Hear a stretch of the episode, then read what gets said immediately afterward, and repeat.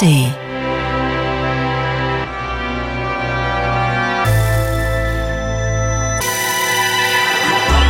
Radio 1.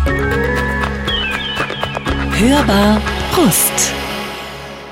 Radio 1, die Hörbar Rust. Schön, dass Sie eingeschaltet haben. Die Radiosendung auf Radio 1 wöchentlich, immer sonntags 14 bis 16 Uhr oder den Podcast der Hörbar. Sie haben die Möglichkeit, ganz, ganz viele Gespräche, die ich in der Vergangenheit führen durfte, über die ARD Audiothek nachzuhören oder über YouTube oder über die gängigen Podcast-Plattformen. Woche für Woche ist hier ein ganz besonderer, interessanter Mensch zu Gast und wer das heute ist, erfahren Sie jetzt. Radio 1. Hörbar Rust. Der Weg ist das Ziel. Sollte jemand auf der Suche sein nach einer lebenden Bestätigung dieses Mottos, dann könnte er sich aus unserer Sicht ruhig an Jule Lobo wenden, die einige noch als Jule Wasabi kennen oder als Juliane Wieler, als diese nämlich zur Welt kam, im Februar 1993 an der Grenze zu Bayern im schwäbischen Kreilsheim. Sehr beschaulich. Vielleicht zu beschaulich, denn Jule musste dringend raus da. 2012 machte sie das Abitur, reiste durch Asien und begann ein Studium der Rechtswissenschaften in Berlin. Und so wenig wir sie bislang noch kennen, so typisch erscheint es für diese junge Frau. Keine halben Sachen. Vollgas. Das kam sicherlich auch Jan Böhmermanns Redaktion zugute, für die sie zwei Jahre lang arbeitete, wie auch an diversen Hip-Hop-Projekten, Podcasts und Interviewformaten. Ach ja, Autorin, Kolumnistin und Mutter ist sie ja auch. Wenn wir richtig gerechnet haben, kommt bald ihr dritter Sohn innerhalb von vier Jahren zur Welt. Der Vater ist der Journalist und Autor Sascha Lobo, mit dem Jule den Podcast Feel the News moderiert. Hallo, herzlich willkommen. Hallo, schön, dass ich hier sein darf. Vielen Dank. Drei Kinder in so kurzer Zeit, das ist, äh, das ist eine Leistung und ist es zu deuten als ähm, Ode an die Hoffnung und an den Optimismus. Es sind so schwierige Zeiten gerade. Manchmal wünsche ich mir, ähm, dass es darauf die Antwort ist und ich glaube daran eigentlich auch.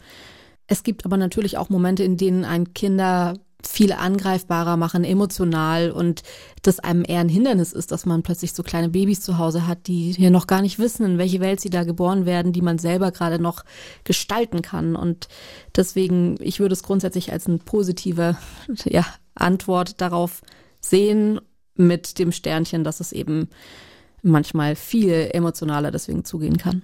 Aber ich bin grundsätzlich ein sehr optimistischer Mensch, deswegen glaube ich, ja, also wahrscheinlich ist es der Versuch auf die Lösung der Kompliziertheit der Welt.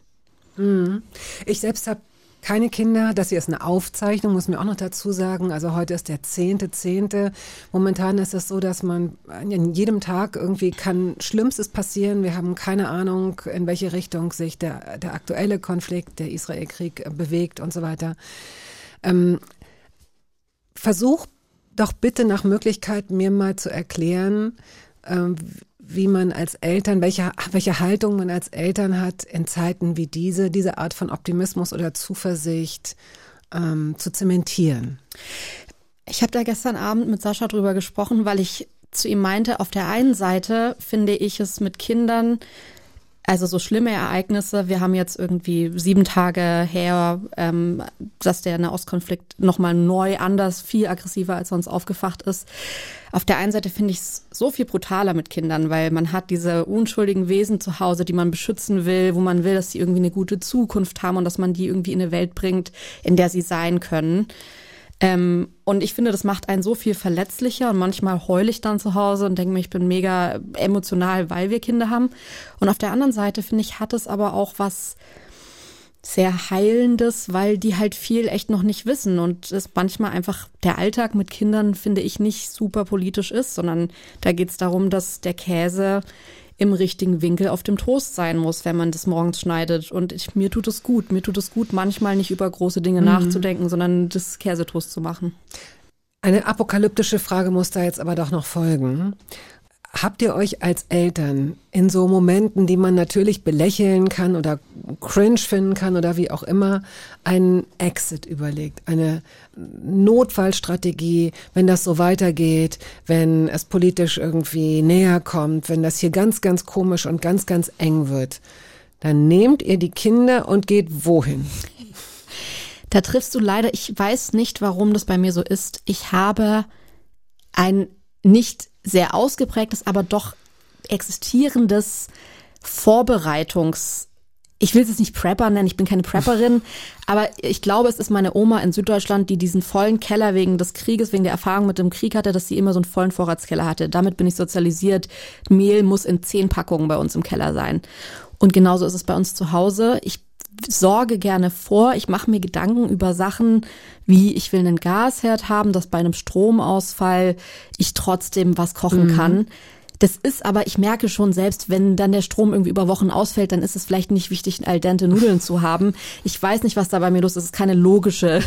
Ähm, und deswegen habe ich so ein paar Exit-Pläne ähm, für jetzt beispielsweise, also was ja einfach letztes Jahr und dieses Jahr sehr Thema war, ist ähm, atomare Angst. So, was ist, wenn eine Atombombe mhm. in Berlin oder in der Nähe einschlägt? Und da habe ich mir so Wege überlegt, die aber am Ende wahrscheinlich alle irrelevant sind, weil es dann, dann kommt es auf Glück an und auf irgendwie, ja, weiß ich jetzt nicht. Gibt es, gibt es ein Land oder eine Insel, die ihr anpeilt? Dann sind wir raus aus der Nummer. Du musst jetzt nur irgendwas sagen wie Sylt. Dann bist du raus. Jetzt, ja, du denkst es jetzt aber nie. So, so, genau haben wir uns da jetzt keine Gedanken gemacht. Ich glaube Nein. auch, weil wir beide wissen um die Abgefucktheit der Situation. Mhm. Und Sascha und ich sind beide extrem gute EntscheiderInnen. Wir lieben es, Entscheidungen schnell zu treffen und uns da reinzusteigern dann. Ähm, und deswegen glaube ich, wenn dann die Situation ist, dann werden wir kein Problem damit haben, uns relativ schnell zu entscheiden, was jetzt das Beste für unsere Kinder ist. Aber wahrscheinlich wie alle Menschen dann halt spontan entscheiden müssen, was tut man in so einer Extremlage. Ich glaube nicht, dass wir viel besser ausgestellt. Wir haben dazu eine Podcast-Folge mal gemacht. Wie reagiert man, wenn ähm, eine Atombombe einschlägt? Was sollte man tun? Aber ich habe mich jetzt nach der Folge nicht viel besser vorbereitet gefühlt auf so eine Extremsituation. Okay. Zu der es auch nicht kommen wird. Genau. So. Es geht los mit den Fantastischen Vier, Tag am Meer. Wir spielen erstmal den Song und danach holen wir uns die Geschichte dazu ab, ja? Ich freue mich.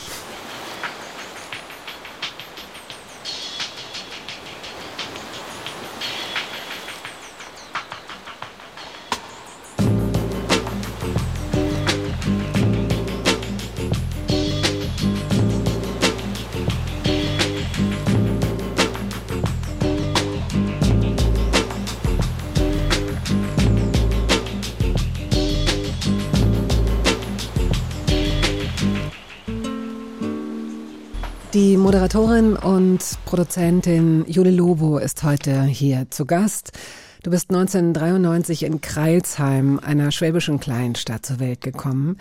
Schätz mal, wie oft du mit C und AI gesagt hast.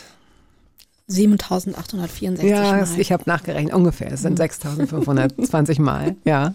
Äh, kennen Menschen diese Stadt? Also, ich bin immer wieder überrascht. Ich weiß nicht, ob das viele nur aus Höflichkeit sagen und dann sagen, ja, ja, ich bin da schon mal durchgefahren. Ähm, ich würde grundsätzlich raten, weiterzufahren. Warum? Ähm, Warum? Weil es einfach kein schöner Ort ist. Es ist einfach, es ist nicht so diese süddeutsche Kleinstadt ähm, mit so alten Fachwerkhäusern oder so. Das wurde, die Stadt wurde im Krieg komplett zerbombt und ähm, das sieht man bis heute und ähm, ich habe daran nicht so super viel gute Erinnerungen. Deswegen, ich fange gerade damit an, meinen Frieden zu schließen, so ein bisschen. Aber ich würde fremden Menschen trotzdem empfehlen, weiterzufahren, zum Beispiel nach Schwäbisch Hall. Wie weit ist das entfernt?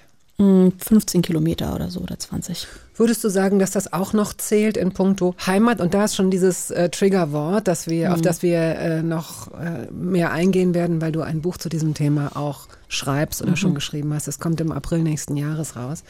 Also würdest du sagen, Halt zählt auch noch zu deinen Wurzeln, ne? Oder?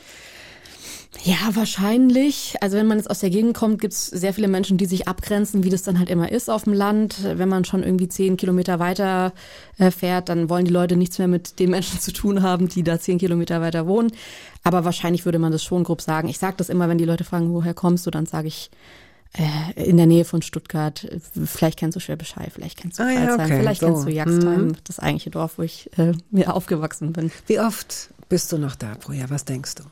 Jetzt, wo ich Kinder habe, wieder viel öfter. Also jetzt so boah, zehnmal im Jahr, was richtig viel das ist. Das ist viel.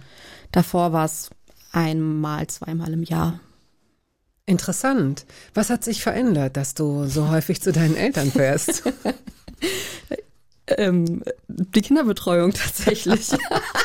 ich habe gerade überlegt, ob ich jetzt irgendwie sagen soll, ich habe wieder eine ganz enge Beziehung zu meinen Eltern. Das ist jetzt ganz anders. Die ganzen Probleme, die sind nicht mehr da. ähm, tatsächlich sind sie auch auf eine Weise nicht mehr da, weil was anderes im Mittelpunkt steht. Und zwar die Beziehung. Meine Eltern haben eine wahnsinnig enge Beziehung zu meinen Kindern. Ähm, und die lieben sich gegenseitig so sehr, dass ich sehr genieße, nicht nur, dass meine Eltern auf die aufpassen, sondern auch zu sehen, wie viel Liebe die aufs, austauschen. Mhm.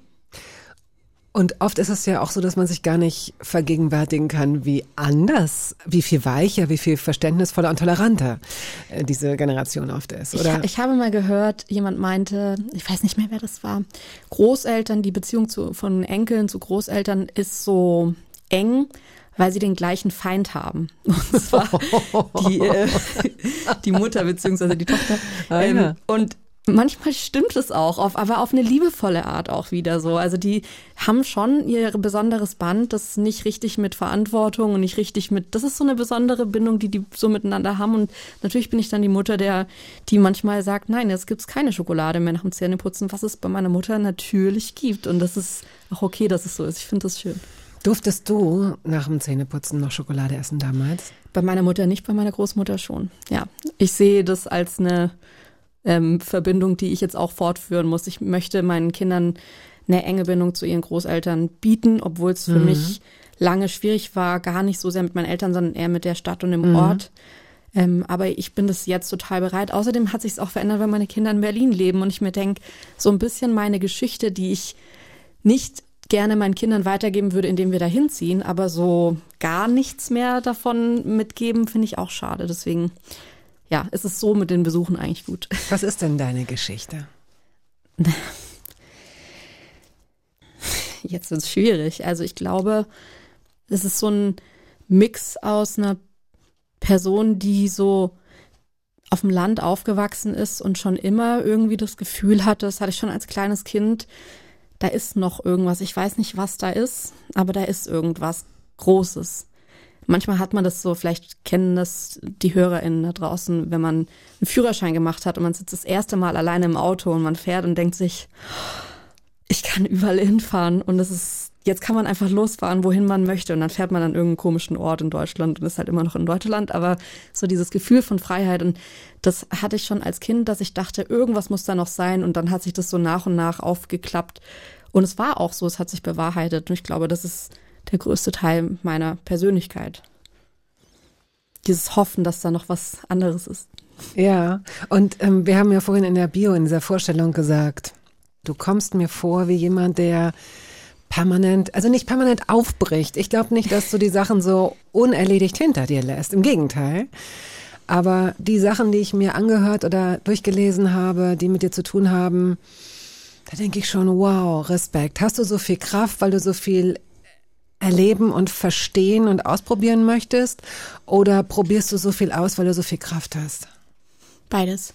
Ich habe das irgendwann jetzt mit Therapie eigentlich erst so richtig herausgefunden, dass es ein okayer Wesenszug auch sein kann, immer unterwegs zu sein. Ich dachte, ich bin in Therapie gegangen, weil ich dachte, ich muss das heilen. Ich muss meine Rastlosigkeit heilen, weil das ist immer so das Wort, das alle verwenden bei mir. Rastlosigkeit? Rastlosigkeit. Die mhm. ganze Zeit getrieben, weiter, wo ist das nächste? Was kann man noch sehen? Haben Sie deiner, Entschuldige, aber haben Sie denn deiner Meinung nach überhaupt recht mit der Rastlosigkeit?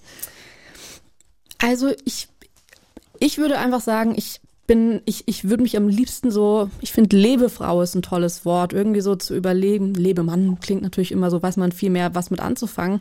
Aber so dieses, alles, was das Leben so bietet, zu umarmen, zu sehen, was es so gibt. Ich finde Menschen interessant, ich finde Geschichten und Orte interessant und ich, da ist eine Rastlosigkeit drin, das stimmt schon, weil ich gerne immer weiter und das nächste und dann nochmal was Neues entdecken und ich bin sehr wissbegierig, aber Rastlosigkeit hat so was Negatives, so als könnte man nicht an einem Ort mhm. verweilen, weil man wegen des Weggehens weggehen möchte. Und das habe ich nicht, mhm. sondern ich finde einfach viele Sachen interessant und lieb's, mich da reinzustürzen. Und ich habe dann halt so Phasen, wo ich dann merke, okay, dann stürze ich mich da rein und dann bin ich da sehr kompromisslos, was andere Dinge angeht. Aber weil ich halt reinstürzen toll finde, weil ich wahrscheinlich auch ein extremer Mensch bin. Wir müssen die Geschichte vom Tag am Meer noch nachreichen. Warum hast du dir diesen Song ausgesucht? Ich glaube, weil ähm, als wir mit meinen Eltern, das war für mich die schönsten Kindheitserinnerungen, als wir so mit dem VW-Bus, meine Eltern hatten VW-Bus und wir sind mit dem immer so überall in Europa rumgefahren und ich fand es toll, so in den Ferien ähm, so Freiheit und zu sehen, was es sonst noch so gibt. Und da hat meine mein Vater immer dieses Lied angespielt und irgendwie verbinde ich damit so diesen Geruch von, dass es so nach Pinien riecht und man sitzt dann im VW-Bus und hört diese Musik, die mein Vater selbst gerne gehört hat, aber das waren so Lieder, ähm, wo man, wo ich gerne mitgehört habe, wo ich mich gefreut habe, dass er das angemacht hat. Und ich, es war eine deutsche Sprache, was ich schon immer irgendwie interessant fand. Ähm, und es ist ja Fanta 4, muss man ja auch echt sagen, ich weiß es nicht, kann man wahrscheinlich nicht, nicht mal wirklich, also klar, es gibt viele Leute, die jetzt sagen würden, es ist richtig Deutschrap, die Väter des Deutsch, Deutschraps, aber ich würde schon sagen, es hat jetzt nicht so richtig was mit dem Deutschrap von heute zu tun. Ähm, es ist familientauglicher Rap und man konnte das gut hören im Auto zusammen. Und ich verbinde mit diesem Lied bis heute so dieses Kindheitsgefühl von im Urlaub die Freiheit kosten. Mhm. Wie würdest du den Geruch von Pinien beschreiben? Mhm.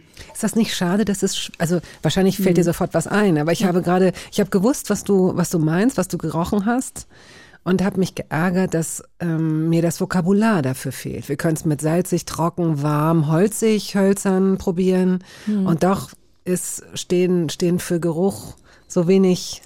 Ich denke mir das ganze Tag oft, ich suche seit Jahren nach ähm, dem künstlich hergestellten Geruch von Petrichor. Ähm, der Geruch, der ist, wenn Regen ja. auf Erde mhm. geht. Und auch da denke ich mir immer, wie beschreibt man, was finde ich denn an diesem Geruch so gut? Kann man das, kann man irgendwas davon kaufen, so als Kerze oder so.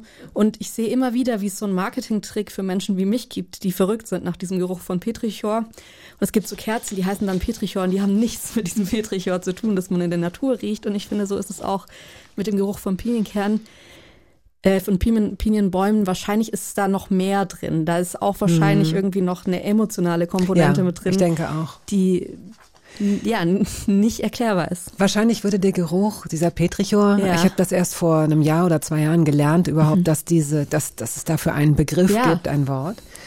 Ähm, wahrscheinlich würden wir den gar nicht erkennen. Im Zweifel, wenn er losgelöst wäre ähm, von der vom von, von, von der. Umgebung, ja, und von dem Moment, ja, wer weiß. Wir sind schon beim nächsten Song. Sascha hast du mitgebracht. Ich habe gerade gedacht, habe ich hier eine alte Playlist, weil wir hatten Sascha vor äh, wenigen Wochen hier zu Gast. Ja, ich habe es gehört. Und ähm, I Feel Lonely hast du mitgebracht. Warum? Ich habe mich versucht zu erinnern, was war das erste Lied, an das ich mich als Kind erinnern kann, dass ich das im Radio gehört habe. Und ich habe das so geliebt, diese 90er, wo man noch aktiv richtig viel Radio überall im Alltag gehört hat. So mit. Und ich weiß, dass ich da immer zum Schwimmunterricht äh, gefahren bin mit wirklich sechs oder sieben mit der Mutter von einer Freundin, die Radio im Auto immer hat äh, so gespielt und ich weiß, dass sie immer so tolle Nägel hatte. Meine Mutter hatte ähm, hat sich nie die Nägel lackiert und ich fand das total spannend, wenn Frauen so lackierte Nägel hatten. Die hat dann immer mit ihren Nägeln so auf dem Lenkrad vom Auto so rumgeklopft zu diesem Lied. Und das war so der erste Moment, wo ich dachte, wow, äh, ich finde das irgendwie cool. Ähm, ich weiß gar nicht, ob das damals ein cooles Lied war oder ob das, wie hat man das, wie hat man das Ding damals gehört? War das so ein Hit, einfach so ein, so ein Smash-Hit oder wie wurde The Lonely von Sascha wahrgenommen? Es hat mein Radar unterflogen. Ich ja, habe es natürlich mitbekommen, dass es das gab, aber äh, und ich und ich könnte es wahrscheinlich auch, den Refrain könnte ich mitsingen, aber mhm. es hat für mich keine Bedeutung gehabt. Ja, also was ich auch noch gut fand an dem Lied ist, dass ich ganz lang nicht verstanden habe. Bis heute weigere ich mich so ein bisschen. Ich denke, dass wir alle eine Sprache sprechen auf der Welt. Ich habe das Prinzip von Fremdsprachen tatsächlich irgendwie nicht richtig erfasst, weswegen mir Menschen, die andere Sprachen sprechen, oft sehr nah sind. Aber ich denke mir manchmal so, Englisch ist bis heute so, dass ich komplett englische Lieder singen kann, ohne ein englisches Wort zu verwenden, mhm. weil ich den Klang einfach mhm. irgendwie lustig finde. Und das hat da angefangen, dass ich dachte, ähm, also in unser, in meinem Dialekt, wenn was noch nicht so weit ist, dann heißt es, das ist no nie fertig. No nie. Und ich dachte, das Lied ist einfach, das ah. ist no ne, no, no, no, no, no ne. Und ich fand das so cool. Ich fand das so cool, dass er so gesagt hat, das ist einfach noch nicht, das ist noch nicht so weit.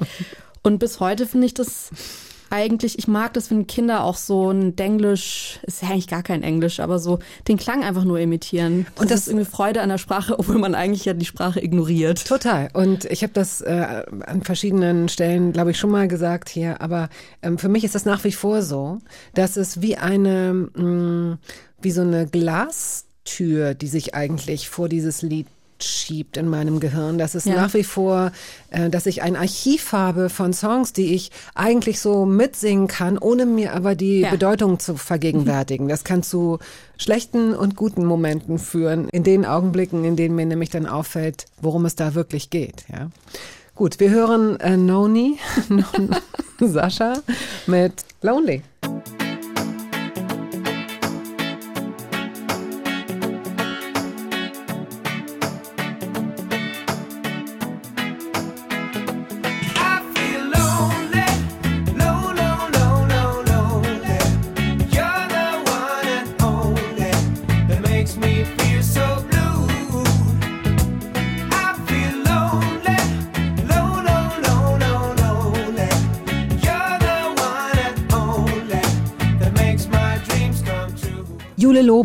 Ist heute hier zu Gast. Sie ist Produzentin und Moderatorin, unter anderem Autorin auch. Bald dreifache Mutter, was auch echt ein Ding ist in deinen jungen Jahren. Deine Eltern haben wir ähm, eben schon ein bisschen äh, kennengelernt. Du hast sie erwähnt, deine Mutter äh, ist oder war Lehrerin. Dein Vater ist oder war Architekt. Er war viel weg früher und deine Mutter hat auch sehr viel gearbeitet. Hast du Geschwister? Ja, ich habe einen äh, kleinen Bruder, der fast so alt ist wie ich, anderthalb Jahre jünger. Habt ihr zu zweit viel Zeit miteinander verbracht? Du hast deine Großmutter vorhin auch schon ins Spiel gebracht. Total. Ich habe total viel. Mein Bruder ist meine engste Bezugsperson bis heute. Ich habe eine total enge Bindung zu dem und ähm, unsere Beziehung funktioniert über Humor und über Verständnis, was wichtig ist, weil wir so unterschiedlich sind und es eigentlich verrückt ist, dass wir überhaupt irgendwie so eng miteinander sind, weil wir hätten uns uns niemals ausgesucht wahrscheinlich. Was macht euch so unterschiedlich? Woran würden wir das merken? Wir würden das allein schon daran merken, was mein Bruder arbeitet, was ich arbeite, wie wir so als Wesen, als Typen sind. Mein Bruder ist so, hat einen riesen Freundeskreis und ist so total in diesem Land-Dorf ähm, verankert und fühlt sich da wohl und mag auch so Süddeutschland total gerne. Und ähm, Ist er dort bin- geblieben? er ist jetzt für ähm, zwei Jahre wegen meiner Kinder nach Berlin gezogen, weil er eine enge Beziehung haben wollte zu den Kindern. Das ist ja ungewöhnlich. Ja. Das ist ja ungewöhnlich. Ja, aber tatsächlich äh, würde ich das auch sofort für ihn machen. So, also so eng ist es. Und jetzt ist er aber, weil er selbst auch irgendwie eine Familie gründen will, wieder nach Süddeutschland gezogen und ähm, das hat sich auch, sage ich jetzt mal, gut ergeben. So, er konnte hier auch so, ein bisschen arbeiten und es hat gut reingepasst. Aber es war wirklich eigentlich die aktive Entscheidung. Ich möchte die ersten Jahre mit deinen Kindern da sein und ein Onkel sein, der da ist. Und dann äh, schaue ich weiter. Und jetzt muss ich ähm, ganz viel nach München kommen, wo er hingezogen ist, was mich aber freut, weil ich finde München auch recht schön. Okay. Ähm, aber sag, gib mir noch mal ein, zwei Stichpunkte vielleicht, wie, äh, wie diese Unterschiedlichkeit ähm, charakterlich deutlich Ja. wird. Also ich finde, ähm, dass es es gibt Menschen, die kommen, wenn man auf dem Dorf aufgewachsen ist, so in Süddeutschland auf dem Dorf, das ist schon eine spezielle Ecke einfach. Also die Menschen da sind manchmal wie im Bilderbuch, was Zusammenhalt angeht und manchmal wie im Bilderbuch, was Ausgrenzung angeht. Und ähm, mein Bruder hat immer in dieses Raster gepasst. Der war irgendwie so im Sportverein und im Dorf mit den Jungs unterwegs und in der Schule und überall so im Mittelpunkt und ich habe in dieses Raster nie richtig reingepasst. Ich war zwar schon auch mal Schulsprecherin und so, aber irgendwie habe ich mich da immer fremd gefühlt und mein Bruder hat sich da immer zu Hause gefühlt und das ist was, glaube ich, was uns bis heute trennt, obwohl wir gegenseitig Verständnis füreinander haben, was ich verrückt finde, weil ich hätte, könnte total verstehen, dass wir uns nicht gegenseitig ineinander reinversetzen können, aber durch meinen Bruder kann ich das alles gar nicht so sehr hassen, weil ich das toll finde, dass meinem Bruder das so viel gibt und ihm geht so, dass er mein Konzept fürs Leben wegzuziehen, der Heimat den Rücken zu kehren und auch vielleicht so eine schwierige Beziehung zur Heimat zu haben. Ähm, das kann er, glaube ich, durch mich viel besser verstehen. Ansonsten, glaube ich, hätte er ein ja, sehr Bilderbuchverständnis von Heimat und Zuhause. Also da drängt es sich, da drängt sich der Gedanke auf, dass ihr beide zusammen vielleicht eine Doku oder ein Buch oder einen Podcast machen müsst. Denn wenn ihr so gut die Adapter für das Leben der anderen seid und diese, ähm, ich will jetzt jetzt auch nicht gleich alles politisch werden lassen, aber letztendlich ist dieses kommt mir dieses Land gerade, wenn ich es mir so einfach machen darf, das so pauschal zu sagen, sehr polarisierend und sehr unsicher in den Ansichten und Haltungen und sehr gespalten vorher, nicht nur mir, sondern vielen anderen Menschen auch. Ich habe dazu versucht, ein Buch zu schreiben. Ich habe es tatsächlich inzwischen aufgegeben. Also es kommt auch nicht mehr. Ich habe es überworfen, weil ich mich damit nicht wohlgefühlt habe. Und zwar wollte ich eigentlich, ich wollte es Heimatangst nennen und über diesen Begriff Heimat sprechen, weil der bei in mir nur Angst hervorruft und ich kein gutes Verhältnis zu meiner Heimat habe, aber immer dachte, wie kann es denn sein, ich bin hier geboren, ich bin hier sozialisiert. Auf dem Papier bin ich deutsch, ich habe keinen Migrationshintergrund, ich habe aber kein Gefühl zu diesem Land, zu meiner Heimat. Und wenn ich welche habe, dann ist es Scham und Schuld und negative Gefühle. Und die Frage ist, muss es denn so sein? Gibt es nicht Menschen, und ich wollte eigentlich so durch Deutschland fahren und mit Menschen sprechen, für die Heimat was Gutes ist, unter anderem mit meinem Bruder. Und ich merke aber, dass ich das für mich nicht beantworten will. Mir ging es ehrlich gesagt, nachdem der Ukraine-Krieg losging, so, dass ich dachte, ich, für mich fühlt sich zynisch an, über Heimat zu sprechen, während andere keine Heimat haben und meine Heimat in Frage zu stellen. Vielleicht ist es jetzt auch die Zeit, wo man erst recht drüber sprechen müsste, um irgendwie so ein gemeinsames Wir-Gefühl zu haben. Aber ich habe gemerkt, dass ich nicht die Person sein will, die das macht und ich, mir fehlt dieses Thema auch nicht. Also ich bin inzwischen so, dass ich sage, ich finde das auch in Ordnung, wenn man in Deutschland geboren ist und nicht nur die positiven Gefühle zur Heimat hat. Total, sicher. Vielleicht wärst du als die Fragende ähm, einfach eine, eine, die, die richtige Person, gar nicht als die Gefragte. Vielleicht musst du mit all diesen Fragen und vielleicht würde dir das helfen. Aber was ist denn das dann für, für ein Erscheinungsdatum im April nächsten Jahres? Ist es, äh, das ist nicht mehr aktuell.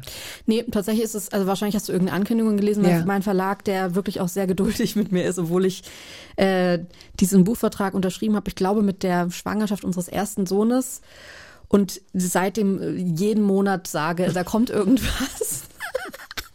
Äh, Und da kommt einfach nichts, aber die Idee ist jetzt überworfen. Ähm, ich finde es auch tatsächlich einfach absolut absurd mit Babys zu Hause. Und wir haben gerade zwei Babys unter zwei zu Hause, ein Buch zu schreiben. Jetzt kriegen wir bald das dritte. Ich, ich glaube fest daran, dass es nächsten Monat fertig wird, das Buch. Mehr kann ich gerade nicht sagen. Ähm, das Thema sollte vielleicht einfach ein anderes sein. Das Ja. drängt sich auf. Ich werde da jetzt sich auf. nichts zu sagen, aber es steht wie der Elefant im Raum, um welche Themen es sich. Weil das machst du ja auch schon. Du bist ja, Ja. auch Kolumnistin. Erzähl kurz davon. Das liegt mir, vielleicht ist es auch einfach ein Wesenszug. Ich, ich finde Bücher viel schwieriger als Kolumnen, weil Kolumnen sind Gedanken. Ich liebe es, mich für eine kurze Zeit in sowas reinzustürzen, was man bei einer Kolumne extrem gut machen kann, dass man so über ein paar Tage slash Wochen so einen Gedanken wälzt und sich mit dem befasst und dann auch richtig reingeht und ihn dann loslässt, weil ich merke total, dass mich meine Arbeit nur über einen sehr kurzen Zeitraum selbst interessiert, bis er mich wirklich gar nicht interessiert. Ich habe mir noch nie, glaube ich, einen Podcast oder irgendwie ein Interview oder irgendwas durchgelesen. Ich finde es schon schwierig, einen Text, wenn der nochmal korrigiert wurde, möchte ich den eigentlich nicht nochmal lesen, weil ich mir denke, jetzt ist es genug, ich habe ihn ja einmal gelesen. Und da sind Kolumnen wirklich, finde ich, eine total tolle Art zu arbeiten. Und ich schreibe gerade bei Little Years eine Kolumne über das Muttersein und die Gedanken zum Muttersein, ich, die heißt 21st Century Mom, wo es eben darum geht, was treibt eine Frau im 21. Jahrhundert um, die Mutter geworden ist. Was sind so Gedanken? Ich habe mir zwei oder drei dieser Kolumnen durchgelesen und finde, dass die, du bist sehr schonungslos, sehr, sehr ehrlich, ohne dass ich jetzt aber das Gefühl hätte, also so diese Schonungslosigkeit und Ehrlichkeit kann ja auch in so einen, in so einen Exhibitionismus münden. Und diesen, diesen Eindruck hatte ich nicht. Ich hatte eher den Eindruck, dass du, ohne dass ich mich aber auch mit dem Thema besonders häufig beschäftigt habe, aber dass du eine Lobby schaffst und einen Raum, in dem äh, diese ganzen Bullabü-Schwangerschafts-, Glückhormon, Gedanken, Gefühle nicht unbedingt rein müssen, sondern da ist eine ziemlich harte Tür und äh, da ist jemand, der sagt, nee, nee, nee, Moment, warte mal. Äh, hier geht es auch um Hinterfragen und um Kritik und um Erschöpfung und um Ratlosigkeit und um die Frage, ob man dieses Kind vielleicht doch nicht kriegen sollte. Also ähm, das finde ich sehr bemerkenswert, dass es auch Menschen, äh, die sich die Frage nach Schwangerschaft gar nicht mehr stellen, wie mich wirklich interessiert, denn es ist mir dadurch möglich gewesen, bestimmte Gedanken viel besser nachzuvollziehen. Es hat sich tatsächlich, also es ist nicht so, dass ich es mir vorgenommen habe, sondern ich habe mir überlegt, ähm, zu was wurde noch nichts gesagt bei diesen Themen. Und ich finde, es gibt sehr viele Themen, wo es irgendwie um so die natürliche Geburt und Hausgeburten und zurück zur Natürlichkeit keine Schmerzmedikamente gibt. Und ich dachte mir, ich möchte gerne Themen ansprechen, ich möchte gerne an die Frauen denken, die vielleicht mit mir sich in Momenten nicht so gesehen fühlen. Und ich habe mich in dieser ganzen Kinderthematik ehrlich gesagt nicht richtig gesehen gefühlt, weil ich das Gefühl hatte, dass sehr viele Themen immer noch, obwohl wir irgendwie die ganze Zeit über die Abschaffung ähm, des Patriarchats sprechen, ist es sehr patriarchal, diese Vorstellung, wie Frauen Kinder zu bekommen haben, wie sie in der Gesellschaft zu funktionieren haben. Und da habe ich gemerkt, es ist viel Redebedarf und es gab so ein paar Bereiche, wo ich auch für mich gemerkt habe, das habe ich schon immer, dass ich relativ natürlich einen unkonventionellen Weg gehe und kein Problem damit habe, den zu gehen und den auch zu kommentieren und zu sagen, ich gehe so, ich finde es aber auch okay, wenn alle anderen irgendwo anders gehen. Und ich habe gemerkt bei diesen Mutterthemen, dass es da relativ wenig unkonventionelle Wege gibt. Und deswegen habe ich dann zum Beispiel geschrieben darüber, dass ich keine vaginale Geburt haben wollte, dass bei uns das Kaiserschnitte waren, die ich mir gewünscht habe. Oder dass ich jetzt auch beim dritten Kind nicht irgendwie im kompletten Mutterglück bin, sondern auch da überlegt habe, ist es denn die richtige Entscheidung, das Kind zu bekommen, wenn man schon zwei Kinder zu Hause hat? Und ich glaube, dass es gut ist, wenn Leute das ansprechen. Und ich denke, ich bin in gewisser Weise dann doch auch so privilegiert, in Anführungszeichen, dass ich den Weg gehen kann, weil wenn die Leute mich verurteilen, dann schaffe ich das irgendwie da durchzukommen. Und ich glaube, dass es viele Frauen gibt, die das brauchen, dass es mal jemanden gibt, der sagt, ich mache das. Und dass du auch möglicherweise die Wahl hast, also sowohl sozial als auch intellektuell, dich da für einen der Wege überhaupt zu entscheiden. Weil manche Ja. Frauen haben diese Wahlmöglichkeiten gar nicht. Also Little Years, ich kann Ihnen und euch das nur ans Herz legen. Empfehlen Sie es auch gerne weiter oder empfehlt es auch gerne weiter an ähm, Frauen, die Mutter sind, Mutter werden wollen. Ähm, aber eigentlich auch nicht nur an Frauen. Also Ja. ich finde äh, wirklich, dass ähm, alle Menschen, die sich fürs Elternsein interessieren, da eine Chance kriegen, in so einen Kopf und in so eine Seele reinzugucken und Dinge vielleicht nachzuvollziehen, die eben nach außen hin ganz anders kommuniziert werden. Wirklich mm, mutmachend und, und gut. Ähm, Danger Dan hast du mitgebracht. Der war ja auch gerade erst zu Gast. Wie lange ist das her? Vier Monate oder so. Sie können sich ähm, diese vergangenen Gespräche, ich habe es vorhin schon mal angedeutet, auch äh, jederzeit nochmal als Podcast anhören über die ARD Audiothek oder über, ähm, über YouTube. Ähm, in Gloria Victoria. Für diesen Ja. Song hast du dich entschieden. Warum?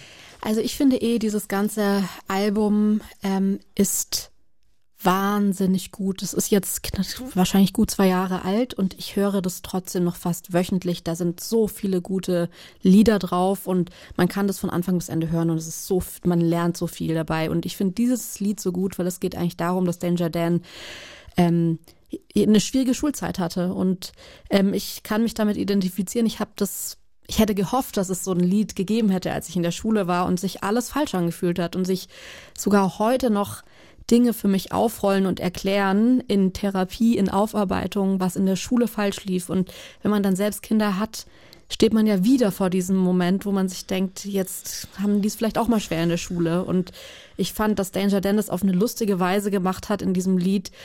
Das Lied ist eigentlich so der Beweis dafür, dass das richtig war, dass Danger Dan die Schule geschmissen hat. Und das finde ich toll. Das finde ich unfassbar toll, weil ich äh, mich auf der einen Seite natürlich freue, dass meine Kinder irgendwann in die Schule gehen werden und da ihre eigenen Erfahrungen machen können.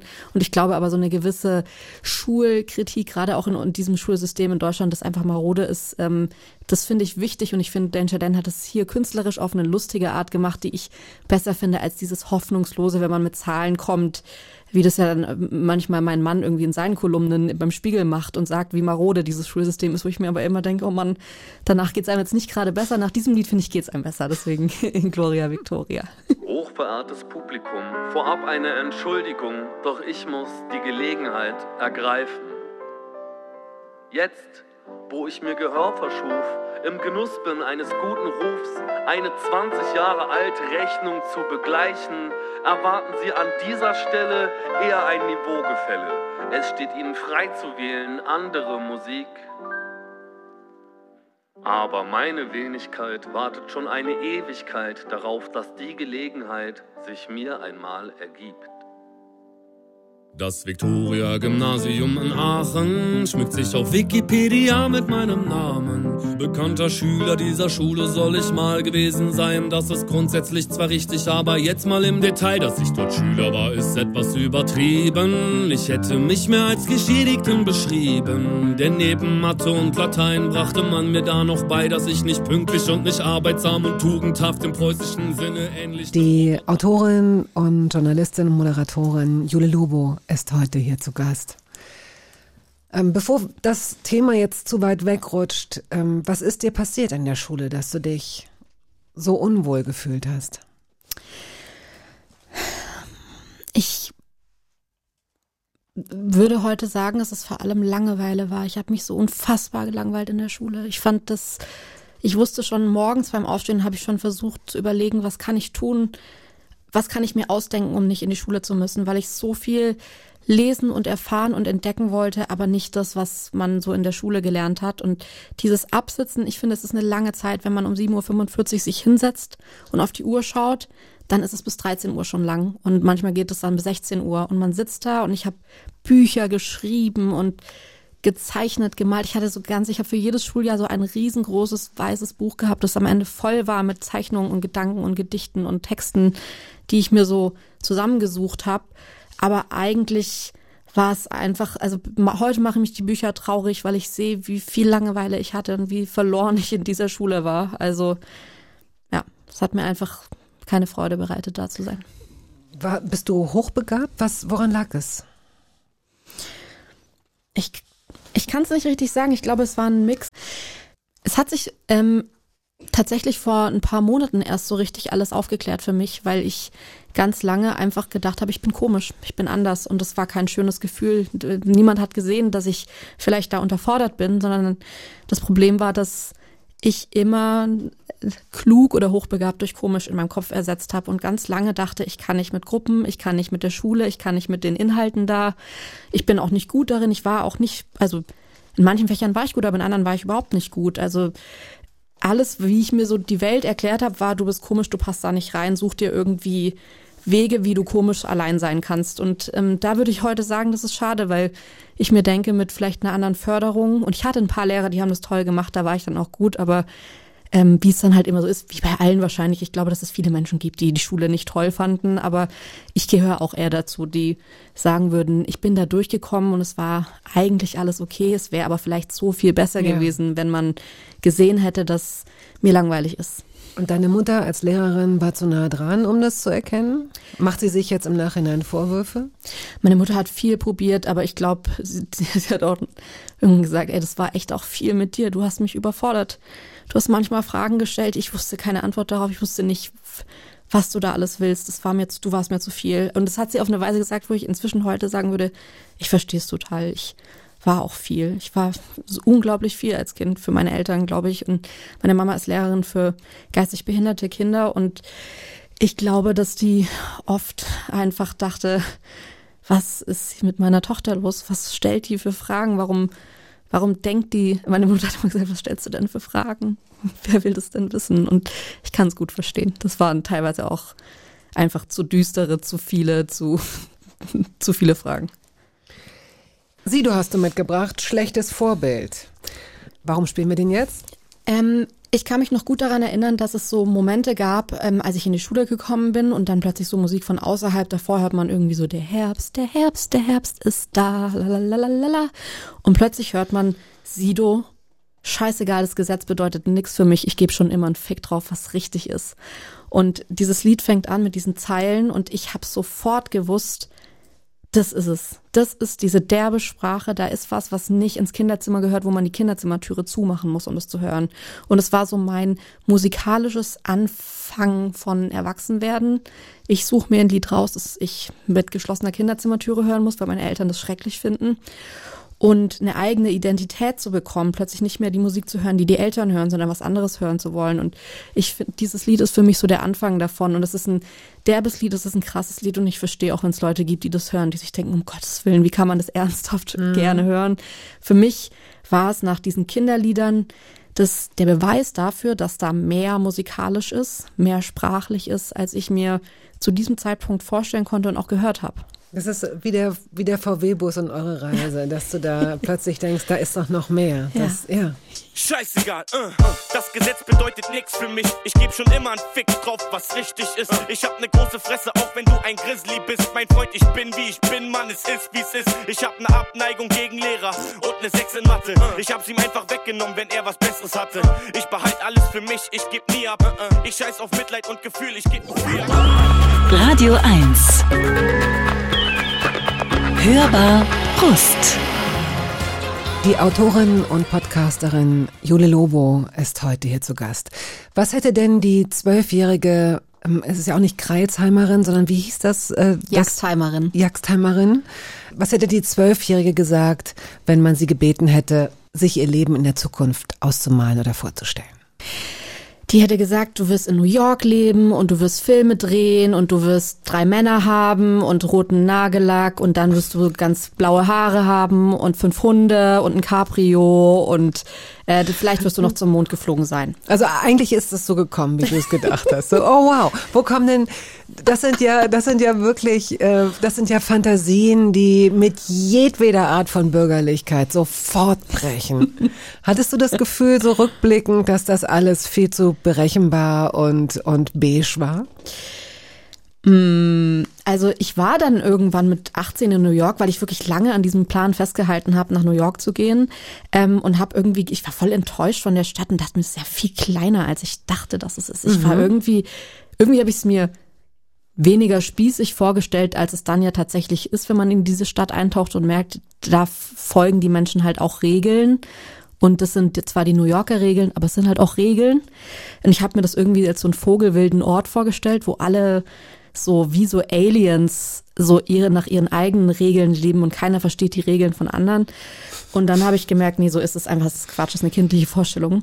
Ähm, und heute würde ich sagen, hat sich das so gemorpht. In manchen Bereichen merke ich, dass ich so dieses Alien bin, das nicht nach diesen Regeln lebt, wie sie da sind. Und in anderen Bereichen, ich meine, ich bin Mutter jetzt irgendwie von zwei, bald drei Kindern mit 30. Da ist, und ich stehe dann zu Hause am Herd und mache irgendwie Essen für die Kinder und ich denke mir so, naja, wenn das die zwölfjährige Jule gesehen hätte, weiß ich jetzt nicht, ob ich da direkt irgendwie einen Orden bekommen hätte von mir selbst. Naja, du bist beides und du bist, und es sind ja weil, wahrscheinlich auch nicht nur zwei Seiten, sondern weitaus mehr Facetten, die sich da auch äh, überschneiden. Ich habe mir auch diese Gedanken gemacht, weil ich deinen äh, Instagram auf, Auftritt oder deine, deine, deinen Account schon länger beobachte und dir auch folge und auch fasziniert bin davon, was du eben alles auf die Beine stellst, was du parallel zueinander machst, ob das jetzt irgendwie eine Bastelei ist oder ob es Kochen ist, ob es ähm, Arbeiten ist, was du ja machst, sondern äh, führst du auch noch eine Ehe. Also das sollte jetzt auch nicht hinüberfallen, dass du bist, du kommst also nicht nur als Mutter rüber, sondern auch als Frau und auch als Einzelperson, die sich auf die Suche macht und in den Tag springt und so. Das ist schon irgendwie sehr beeindruckend, aber natürlich auch Projektion zum Teil bestimmt. Weil weiß ich denn, äh, wie es dir geht und, und, und wie du lebst. Und aus dieser Kolumne, die ich vorhin schon mal angesprochen habe, habe ich ja dann auch lernen dürfen, dass du durchaus Zweifel hast an dem, was du tust manchmal. Ich finde das so schwierig, weil also das Kochen ähm, stört mich am meisten an mir, weil mir das so eine wahnsinnige Freude macht. Aber es zahlt natürlich auf ein sehr patriarchales Bild ein. Die Mutter, die drei Kinder in kurzer Zeit bekommt, das ist alles kein Problem und sie sieht nebenbei auch noch ganz gut aus und dann kocht sie jeden Tag frisch, natürlich, jeden Morgen Pfannkuchen für die Kinder und alles ist so toll. Und ich versuche, ich finde, wenn man eine Öffentlichkeit bespielt, dann hat man auch eine Verantwortung zu sagen, nee, es ist nicht alles so toll, weil das ist es tatsächlich auch nicht. Ähm, ich finde es aber, also es macht mir, es, das Kochen macht mir wirklich Spaß. Wenn es Quantenphysik wäre, die mir Spaß machen würde, dann würde ich das da zeigen.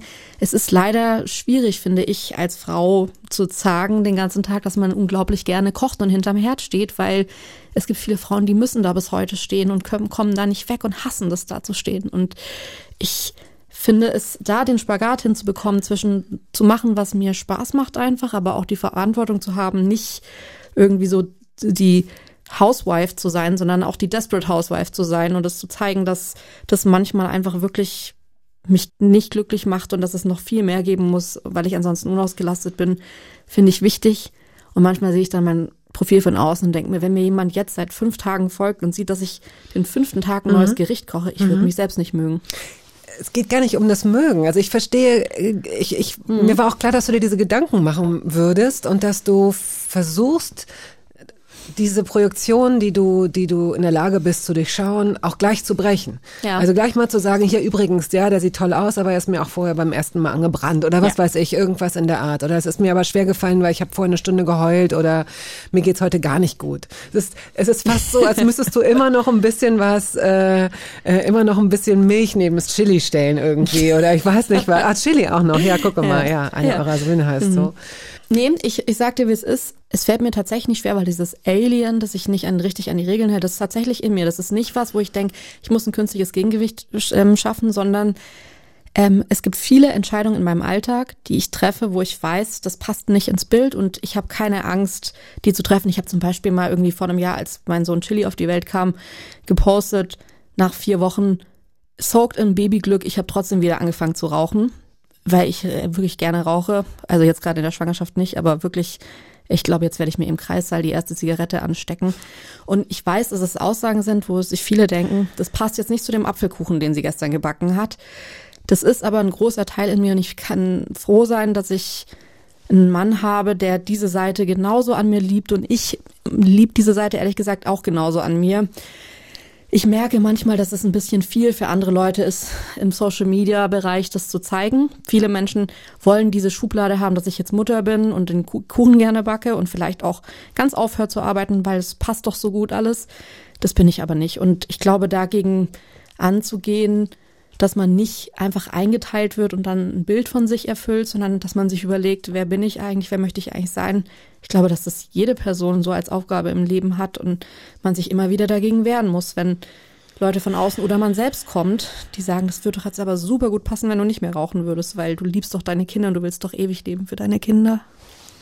Ja, und dann ähm, muss man sich aber auch fragen, ist es, ist es meine Aufgabe, das Bild, das andere von mir haben, zu zerstören? Also äh, ich habe ja sowieso nur bedingt Einfluss darauf, welches Bild, welche Assoziationen anderen Menschen zu mir kommen. Das meinte ich eben mit, ich glaube, ich habe das schon ganz gut eingeschätzt und trotzdem ist es eine, natürlich eine Projektion. Da sehe ich irgendwie einen Ausschnitt von eurem Wohnzimmer oder von, von eurem Ferienhaus, denke, wow. Und, und natürlich, wir sind alle, wir sind alle darauf geeicht, kleine Videoclips in unseren Köpfen loszuschießen, wenn wir bestimmte, du, du machst ja auch schöne Fotos, du machst ja auch Fotos, die dir ästhetisch gefallen und die natürlich etwas auslösen. Die Frage ist nur, wie viel Verantwortung hast du für die Rezeption? Also, ähm, weiß ich gar nicht. Ja, und was, also ich bin schon eine Person, ich mache es gern anderen recht. Ich finde es gut, wenn andere Menschen sich wegen mir nicht ähm, schlechter, sondern besser fühlen. Und was bedeutet das aber? Mache ich es denen recht, indem ich, indem ich das Bild von mir bediene, was sie von mir gerne hätten? Also wo dann Sachen nicht reinpassen, die da vielleicht reinzählen? Oder mache ich es ihnen recht, indem ich dann vielleicht irgendwie so äh, auch die unperfekten Ecken zeigt, wenn ich so viele perfekte Ecken gezeigt habe oder so. Und das frage ich mich total, auch weil ich selber das als komisch wahrnehme auf Social Media, wenn Leute so den ganzen Tag so fake echt tun und sagen, ich zeige euch jetzt mal, wie ich wirklich bin. Und dann kommt so eine inszenierte Version von, wie man denkt, dass andere denken, man sei wirklich. Das finde ich komisch, finde ich schwierig. Und deswegen frage ich mich dann immer, mache ich das gerade, inszeniere ich gerade nur so eine Realness oder bin ich gerade real? Wie viel Echtheit ist denn dahinter? Wer bin ich denn wirklich? Ich finde es total schwierig, wie man dem begegnet, weil ich sehe, dass manchmal Leute erfolgreich sind mit einem Bild, das ihnen wirklich nicht entspricht. Aber die Frage ist, ist es denn die Aufgabe, dass man genauso sein muss auf Social Media, wie man im echten Leben ist? Oder lebt es nicht auch von der Inszenierung, die man sich selbst erlauben darf? Ja, bestimmt. Und was wäre ohne Social Media? Also wo wäre das Publikum? Wer wäre es? Also würde man das für sich leben? Würde man das für andere leben? Und unterm Strich ist da tatsächlich, glaube ich, immer wieder die Frage, wer bin ich denn eigentlich? Wer darauf eine verbindliche Antwort geben kann, die eine Haltbarkeitsfrist von einer Woche überschreitet, den finde ich sowieso schon mal unglaubwürdig, ja. Vielleicht geht auch nur mir das so, weil ich mich gar nicht daran erinnern kann, wer ich war. Ja. Also nicht, weil ich einen Ge- einen Gedächtnisverlust habe, sondern wenn mir Leute manchmal so Sachen von früher erzählen, ich, ich habe das vergessen oder ähm, kann mich damit auch auch so Fotos von früher, die gucke ich mir gar nicht so an, weil es mit meinem Leben nichts mehr zu tun hat. Wenn man sich das mal gönnt, Ja. wie man sich mal zwei Liter Schokoladeneis gönnt an einem Wochenende, dann finde ich, kann man so einen Trip unternehmen und sich überlegen oder sich gemeinsam erinnern an irgendwelche Geschichten. Vielleicht. Aber ansonsten finde ich es eher bedenklich, wenn sich Menschen so sehr in der Vergangenheit aufhalten und sich zu viele Gedanken darüber machen, wer sie eigentlich sind. Pff. Könntest du, könntest du das beantworten, wer du eigentlich bist? Nee, ich weiß überhaupt nicht, wer ich bin. Ich merke auch, dass ich wirklich, also schon, das ist manchmal schwierig, weil ich oft auch viel zu schnell denke, äh, viel zu schnell rede, bevor ich irgendwie viel nachdenke und deswegen dann so oft Sachen sage, wo ich in der Vergangenheit sage, das habe ich gesagt, das ist ja völliger Quatsch. Auch jetzt heute hier schon, dass wir das gleich eliminieren können, ja? Dann werden wir alles, alles löschen, was Ja. du gesagt hast. Also ich würde es zumindest, also ich, ich nehme mich da wirklich selber überhaupt nicht ernst und wahrscheinlich ist schon der Anfang des Podcasts jetzt für mich am Ende ein bisschen absurd, dass ich da Sachen gesagt habe, die ich vielleicht so jetzt nächste Woche nicht mehr sagen würde. Ich finde das aber auch natürlich und normal und ich finde Entwicklung gar nichts Schlechtes. Also Nein.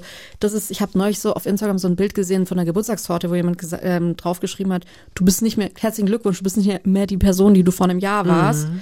Und ich dachte mir so, ja, das klingt so ein bisschen beleidigend, ist es ja aber eigentlich gar nicht, weil es ist doch wünschenswert, dass man sich weiterentwickelt und sagt, sehe ich inzwischen anders, bin ich nicht mehr oder habe mich jetzt dahin entwickelt. Finde ich auch. Also so, äh, du hast dich überhaupt nicht verändert nach zehn Jahren oder nach fünf Jahren. Diss. Ist, glaube ich, eher wirklich, ja, ist eher ein Diss. Ähm, die Eagles hast du mitgebracht. Wie viele Menschen haben sich dieses Lied schon gewünscht? Ich würde es gerne wissen. Mm, gar nicht so viele. Hotel California, vielleicht haben wir das einmal gehabt oder zweimal bei Menschen, die ungefähr dreimal so alt waren wie du, ja. Aber das ist wahrscheinlich eine Reminiszenz an deine Eltern, oder? Oder wie kommt dieser, dieser Song Ach, zustande? ich mag den einfach. Wahrscheinlich ist der total, auch da wieder, ich habe kein Gefühl für, wie war ist dieses Lied wahrgenommen worden, als es rauskam. Ich weiß auch nicht mal, wann es rauskam. Das könnte jetzt irgendwie 61 oder 89 gewesen sein. Ich weiß es. Ich kann es dir nicht sagen, weil ich habe nicht so richtig, ich, ich habe das nur so spielerisch wahrgenommen, so die Musik, die vor meiner Zeit war und mir da, da fehlt mir der Zeitstrahl und die Einordnung habe mich ehrlich gesagt auch nie drum gekümmert, äh, das richtig einzuordnen für mich. Ich mag das Lied einfach gerne. Ähm, ich habe das auf Schallplatte bei meinen Eltern zu Hause, die hatten Plattenspieler und da war eine Platte, wo dieses Lied eben drauf war.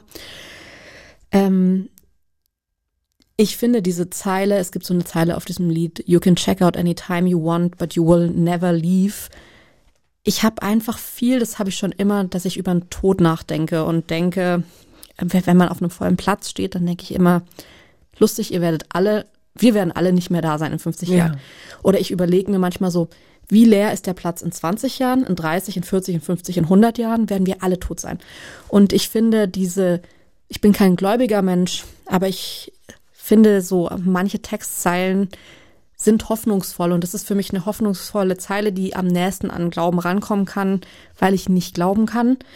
Ähm, Warum ist sie, was, was macht dich daran äh, hoffnungsvoll?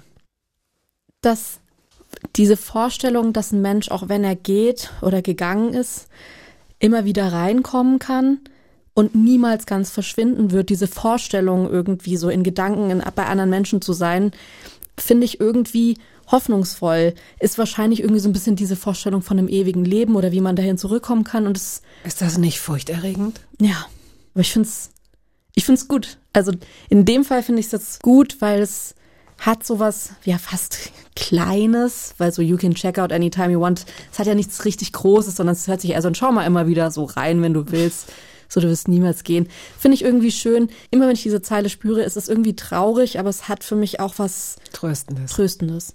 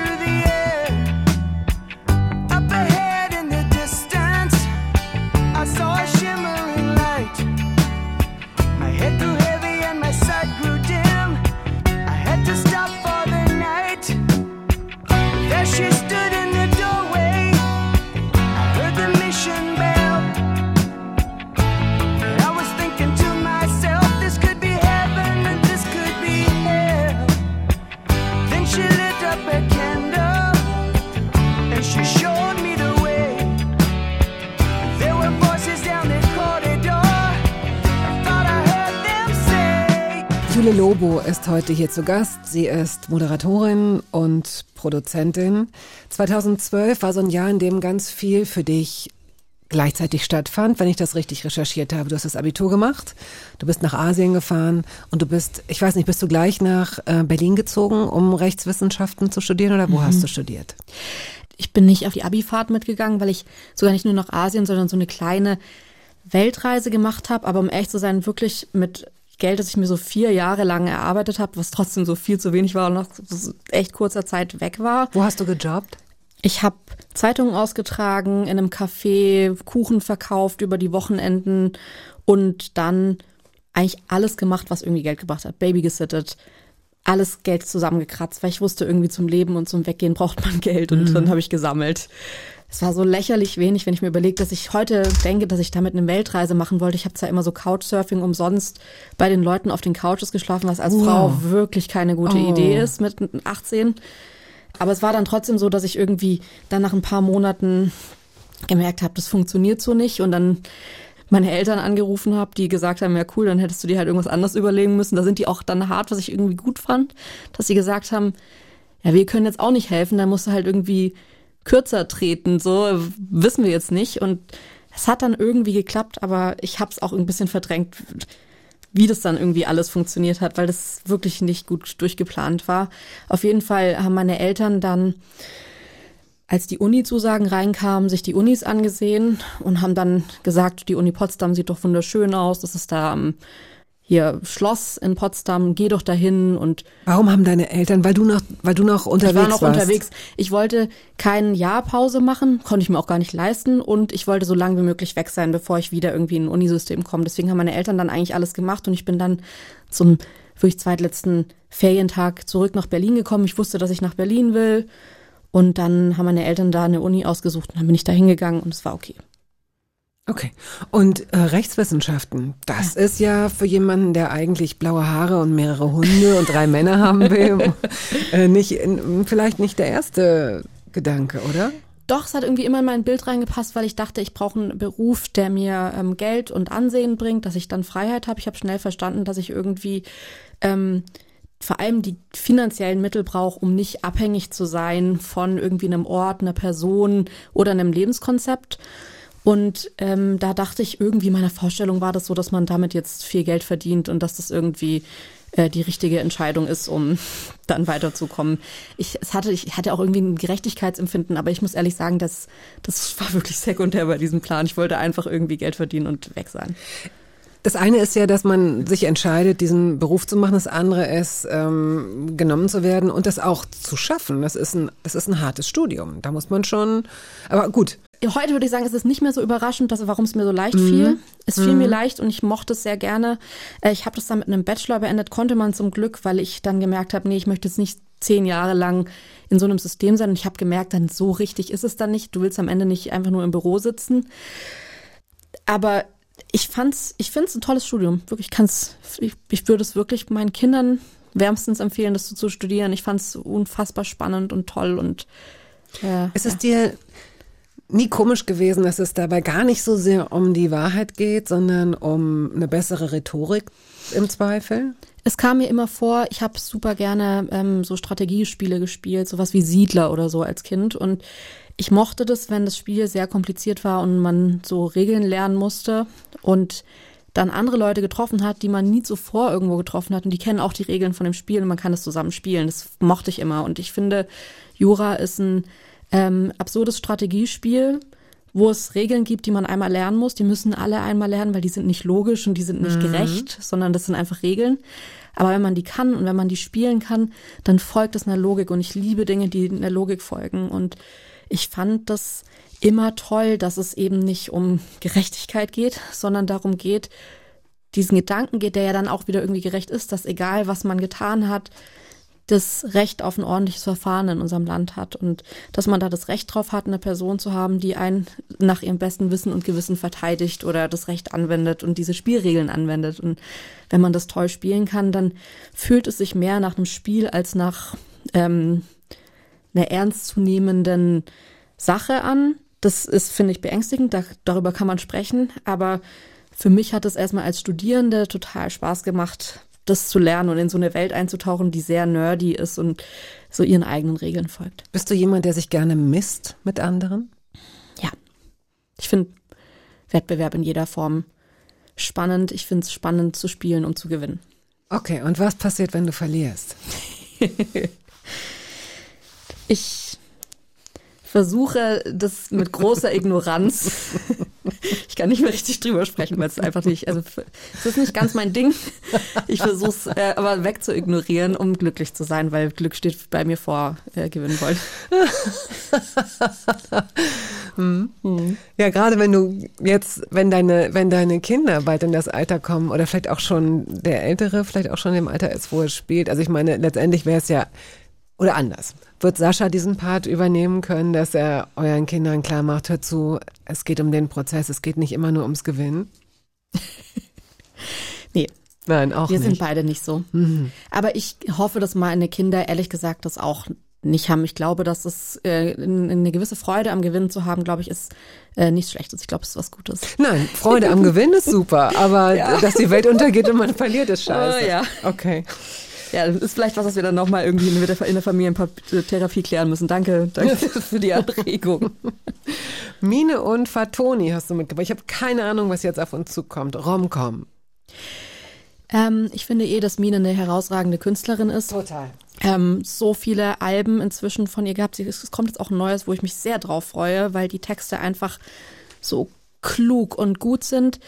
Dieses Lied fand ich so interessant, weil es um ein Pärchen geht, das sich in so eine Tristesse reinlebt und dann sind die beide da so drin und schauen sich halt abends eine Rom-Com an. Und diese Tristesse von Liebe, die es ja auch werden kann, persönlich als Versprechen zu nehmen, wenn man in einer Beziehung ist, zu sagen, ich gehe, bevor es so ist. Ich möchte nicht, dass es so ist oder dass ich irgendwann aufwache und ich bin in einer Beziehung, die nicht mehr mit Liebe gefüllt ist, sondern mit Vorwürfen und mit Langeweile und mit Alltagstrott. Das finde ich beängstigend, aber gut, ich mag solche mahnenden Lieder, wo man sich selber nochmal so abgleichen kann. Bin ich dann eigentlich gerade glücklich, weil ich wirklich glaube, dass man die Verantwortung hat, nicht in so eine Situation zu kommen und dass man selbst den Schleudersitz betätigen muss, bevor man in so einer Beziehung ist. Und ich finde deswegen dieses Lied gut, auch wenn es sehr beängstigend ist, das zu hören.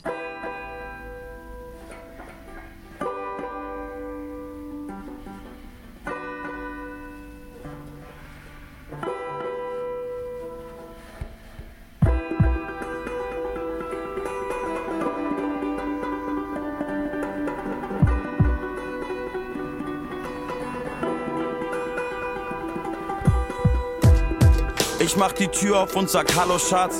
Sie sagt Hallo Schatz, hast du an das Salz gedacht? Ich sag Fuck, nee, das hab ich krass verplant. Sie sagt, jetzt haben die Läden zu, aber das war ja klar. Ich sag, wie meinst du das? Als würde ich nie was richtig machen. Sie sagt, nee, wenn dir was wichtig ist, kann man sich auf dich verlassen. Sie können sich die Hörbarust mit Mine auch anhören. Die Sendungen oder die Gespräche, die wir vor als, oder die ich vor mehr als einem Jahr geführt habe, finden Sie in der ARD Audiothek. Da finden Sie auch Gespräche mit äh, Jochen Distelmeier beispielsweise, Caroline Kebekus, Luisa Neubauer, ähm, Monchi, ähm, alias Jan Gorko und Jan Delay, Adele Neuhauser, Senta Berger und vielen anderen. Heute ist Jule Lobo zu Gast. Sie ist Moderatorin und Produzentin und hat eine Weile in der Redaktion von äh, Jan Böhmermann gearbeitet. Wie lief das denn äh, am Ende deines Studiums? Du hast ja parallel zum Studium schon, hast du den Hip-Hop für dich entdeckt und, und, und Rap, deutschen Rap.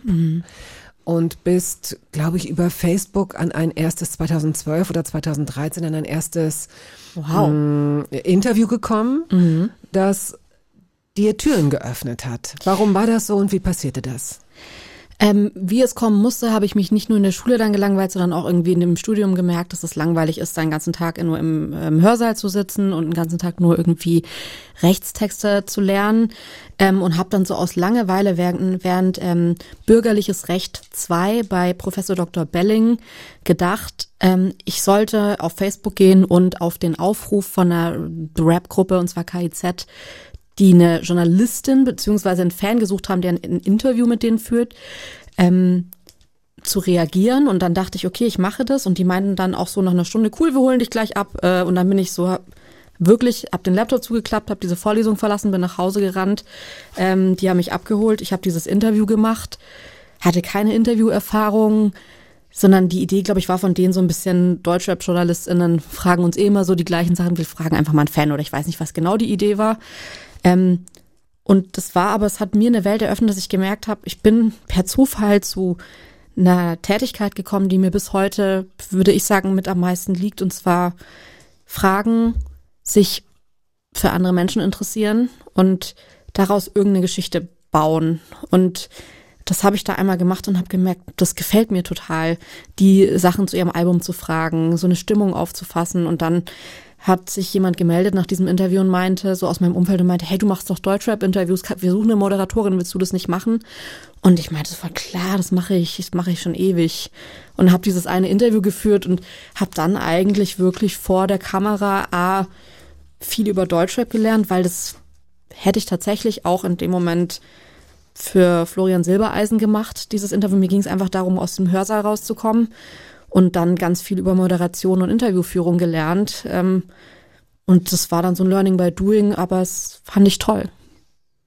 Und es lag mir irgendwie auch. Also es war jetzt, sich jetzt so an, als wäre es so völlig Crashkursmäßig gewesen. Es war es jetzt nicht, aber ähm, ich würde trotzdem sagen, dass meine Bestimmung da eher irgendwie mich gefunden hat, als dass ich aktiv danach gesucht hätte. Es ergaben sich ja diverse Projekte, die sich dann auch irgendwie namentlich änderten und die, ähm, du hast dir dann auch einen Namen in dieser Szene gemacht. Das kippte an einem, an einer Stelle, das ist noch gar nicht so lange her, ähm, vor zwei, zweieinhalb Jahren. Du hast einen, einen Podcast moderiert, äh, gemeinsam mit deinem Kollegen Falk und hast dich in irgendeiner Weise geäußert einem, einem Rapper gegenüber, irgendwas mit C, wie hieß der Cash? Taktlos. Takt. Ah, Ah. ja, nee. Ähm, ich füge das mal zusammen. Das hat eigentlich schon ein bisschen früher angefangen. Es hat ungefähr vor drei Jahren angefangen, dass ich ein Interview mit ähm, Taktlos, einem Rapper hatte aus Berlin. Ähm, eine Podcastaufnahme. Mein Co-Host Falk Schacht war nicht bei der Aufnahme dabei. Ich war mit dem Rapper und einem anderen Rapper allein im Raum hier in Berlin. Und der griff mir an Hals ähm, und meinte so aus Spaß, soll ich dich würgen? Und ich war in dem Moment, der war unmöglich zu mir. Und ich war in dem Moment so eingeschüchtert, dass ich dachte, das Klügste ist, mit Stärke zu reagieren. So von wegen, du kannst mir eh, du machst mir eh keine Angst. Und dann hört man aber auf dieser Aufnahme auch bis heute, ich habe entschieden, das drin zu lassen, weil ich das einmal zeigen wollte, wie das war, wie mir die Luft abgedrückt wird und der körperlich wird und ich da sitze und ähm, ich dachte, dass ich das super gut hinbekomme alles und ich habe gemerkt, wie ich dann angefangen habe, während dieses Interviews zu weinen und mich gar nicht wohlzufühlen in diesem Raum. Und da habe ich gemerkt, diese Szene ist nix für mich, diese Musik ist nix für mich. Ich finde, dass da ich habe da eine Liebe für, aber da sind so viele abgefuckte Charakter. Ich kann nicht den ganzen Tag für Feminismus in der Szene kämpfen, in der Frauen nicht den gleichen Stellenwert haben wie Männer. Und dann ging das noch ein bisschen weiter mit so anderen ähm, Charakteren wie eben diesem Cashmo, ähm, ein unsäglicher Rapper, der also einfach auch Texte hat, wo ich der festen Überzeugung bin, dass man sich ganz klar dagegen positionieren muss. Und auch da gemerkt habe, wie ich gegen Massen von jugendlichen, vorpubertären Jungs ankämpfen muss, ähm, in der Weise, in der ich dann irgendwann für mich einen Exit gesucht habe und gemerkt habe, ich finde diese Musik immer noch interessant. Ich finde KünstlerInnen super interessant, merkt man ja wahrscheinlich heute auch bei meiner Musikauswahl, aber dieser Kampf gegen Sexismus, gegen Rassismus, gegen alles, was so in dieser Szene, womit diese äh, Szene so ein Problem hat, den werde ich nicht weiter kämpfen, nicht hauptberuflich. Und ähm, ich würde heute sagen, dass es eine richtige Entscheidung war, auch wenn mir dann noch ein Teil meines Herzens blutet, weil ich die Kunst tatsächlich interessant und toll finde, aber das drumherum schrecklich fand. Kann ich verstehen. Und auch ähm, äh, ärgerlich, dass du, also diesen Rückzug, ich hätte das genauso gemacht und ich glaube, die meisten anderen Menschen hätte das auch, hätten das auch genauso gemacht. Aber das ist zum Beispiel, das hätte mich geärgert, da in dem Sinne vielleicht nicht zu verlieren, aber den anderen das Gefühl gegeben zu haben, zu, zu gewinnen. Also und wie gesagt, ich hätte mich Ja. genauso entschieden, ja. Aber das ist ja eigentlich genau der Punkt, zu dem es nicht kommen darf, dass sich die kritischen und mahnenden Stimmen aus der Szene zurückziehen. Aber damit will ich, wie Ich gesagt, glaube- keine Sekunde suggerieren, dass du dr- hättest drin bleiben äh, sollen, weil ich glaube, dass ein Menschen das krank macht einfach. Ich glaube, da ist dann wirklich diese feine Unterscheidung, dass mir Glück wichtiger ist als Gewinn. Ich habe das auch bis heute, dass es Leute gibt, die sagen, haha, endlich ist die weg und endlich hat die nichts mehr zu sagen. Und ich denke mir, ja, und ich habe jetzt Kinder und denen geht's gut und ich habe keine Angst. Ich hatte in dieser Zeit so oft Angst vor körperlicher Bedrohung, dass ich total froh bin, dass ich damit nichts mehr in meinem Alltag zu tun habe. Und ich glaube, manchmal muss man sich dafür entscheiden, was einem persönlich mehr Glück bringt. Und ähm, da ist es Gewinnen, steht da an zweiter Stelle, weil fürs Gewinnen hätte ich da bleiben müssen. Und ich bin eigentlich auch sonst eine Person, die oft sagt, nee, ich hier nerv ich jetzt weiter, es ist gut, dass ich nerve. Aber ich glaube, das darf das eigene Glück nicht existenziell angreifen. Und es hat es bei mir eine Zeit lang so doll, dass ich auch Sascha dann irgendwann froh war, der gesagt hat, wieso machst du das eigentlich noch? Also ja, es ist deine Herkunft und aber wieso, wieso gibst du dich da, wieso gibst du so viel von dir da die ganze Zeit rein? Und da habe ich mir gedacht, ja, es kann ja auch eine Anfangserzählung sein, die sich dann weitererzählt. So war es bei mir dann auch. Das hat sich überlappt dann mit dem Neo-Magazin. Und Jan ist ja auch ein Mensch, der Rap-affin ist. Und es hat dann gut als so Vorgeschichte, als Opening gepasst. Aber es war dann auch okay, dass ich irgendwie dann andere Wege und eher so, ich sage jetzt mal, gesellschaftliche, politische Felder plötzlich entdeckt habe für mich, die vorher auch nicht so da waren. Typen, die ähm, andere Menschen, egal ob es Frauen sind oder andere Männer oder wie auch immer körperlich äh, bedrohen oder das aussprechen, sind einfach abgefuckter Fuck-Scheiß, ja. Also insofern, das ist furchtbar, dass es nach wie vor so geduldet und so cool gefunden wird. Ich kann es nicht nachvollziehen. Eine außergewöhnliche Künstlerin hast du hier mitgebracht, Paula Hartmann. Der Name war mir irgendwie geläufig, aber ich habe gedacht, hm, woher kenne ich denn die? Weiß ich nicht. Und dann habe ich angefangen, Songs von ihr mir anzusehen. Weil es hat nicht mehr gereicht. Also ich habe ihre Videos. Ich möchte wirklich eine Empfehlung aussprechen. Es ist so berührend, diese sehr junge, sehr kluge, sehr poetische Frau sich anzuhören und zu sehen, ich kann es gar nicht beschreiben, was, dieser, was diesen Zauber ausmacht. Eine Authentizität, weiß ich gar nicht, ob sie das lebt, was sie da singt, aber es sind so kluge Lieder. Das Lied, das du ausgesucht hast, heißt Truman Show Boot. Was müssen wir über Paula Hartmann wissen?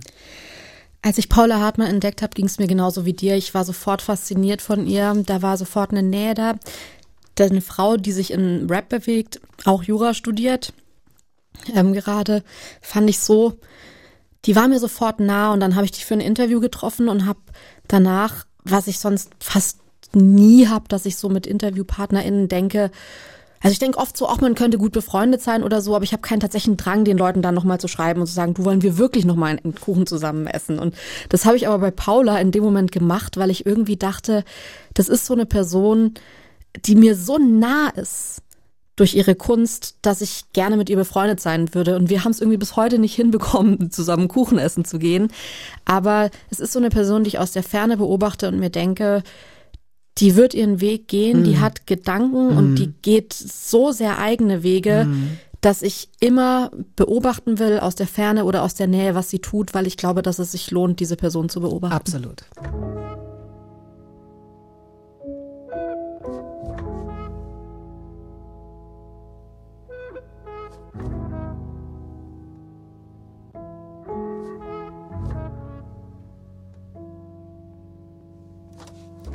Füße auf dem Sitz, S-Bahn Fensterplatz, bin Club Mate wach, verstrahlt wie ein Sendemast. Will nur gucken, ob ich ins Gedränge pass. Einmal noch dein Bild im Kopf, dann häng ich's ab. Klappe groß wie ein Frosch, Lunge voller Smog. Ich leb im höchsten Turm in einer Stadt gebaut aus Schrott. Nehmen Sie sich die Zeit, schauen Sie sich ähm, zwei, drei Videos von Paula Hartmann an. Also ich finde, es ist wirklich ganz, ganz außergewöhnlich. Sie ist, glaube ich, 23 oder so. Sie ist irre jung. Ja, also wo man wird sich Wahnsinn. wirklich äh, fragt, wo hat sie das alles her? Was ist da in ihrem Kopf? Wahnsinn, wirklich. So, ähm, unsere Gesprächszeit ist gleich vorbei. Ähm, aber natürlich möchte ich gerne nochmal auf euren Podcast hinweisen, Feel the News, den du zusammen mit Sascha, äh, doch, ich habe Ja. gerade gedacht, Sascha. Nicht diese Sascha. Oh. Low Bow machst. Ähm, ihr müsst wirklich ein gutes Paar sein, äh, dass ihr zusammen lebt, dass ihr ständig neue Kinder zeugt und zusammenarbeitet. ihr geht auch gemeinsam in Therapie oder beziehungsweise habt ihr eine gemeinsame Therapeutin, die ihr aufsucht, wenn es so einen Knoten gibt in eurer Beziehung. Ne? Dieses Zusammenarbeiten, ähm, hast du das Gefühl, dass das eine andere Stimmung zwischen euch erzeugt als das Zusammenleben? Ähm, nee, tatsächlich würde ich auch niemandem empfehlen, ähm, erst mal äh, zusammen zu arbeiten, zu planen, sondern wir haben das eigentlich daraus entschieden, dass wir uns in der Pandemie kennengelernt haben und gemerkt haben, wir hängen so gern aufeinander, dass wir gerne zusammenarbeiten würden, dass wir einfach beruflich aufeinander hängen können, weil wir beide gemerkt haben, unsere Jobs trennen uns eigentlich immer voneinander. Und wir haben gedacht, es wäre irgendwie gut, was ich vorher nie gedacht hätte, dass ich mit meinem Partner gerne zusammenarbeiten will. Aber weil wir da so viel aufeinander hingen, haben wir gedacht, wir müssen uns irgendwas überlegen, dass wir die Zeit bezahlt aufeinander hängen können. Und dann haben wir diesen Podcast entwickelt zusammen, weil wir gemerkt haben, das wird wahrscheinlich die nächsten Jahre gut, wenn wir Kinder haben wollen, dass wir das Haus nicht verlassen müssen. Wir haben uns wirklich überlegt, was sind so äußere Parameter, die gut passen würden und welcher Job könnte das dann sein. Und dann kam diese Idee für diesen Podcast raus, die eigentlich so ein bisschen unsere Beziehungsgespräche vertont sind, wenn es um Nachrichten und Medien und Politik und sowas geht. Feel the News. Wie, wie, ähm, sag noch mal so ein, zwei Sätze mehr, welche, welche Art von Themen ihr euch da vornehmt, weil ihr spart äh, ja, Ja. auch nicht mit aktuellen Sachen. Jetzt Israel ist, Ja. glaube ich, äh, auch ein aktuelles Thema diese Woche. Genau, also die Idee ist zu sagen, Feel the News, was Deutschland bewegt. Wir sprechen über Themen, die Deutschland im weitesten Sinne medial bewegen.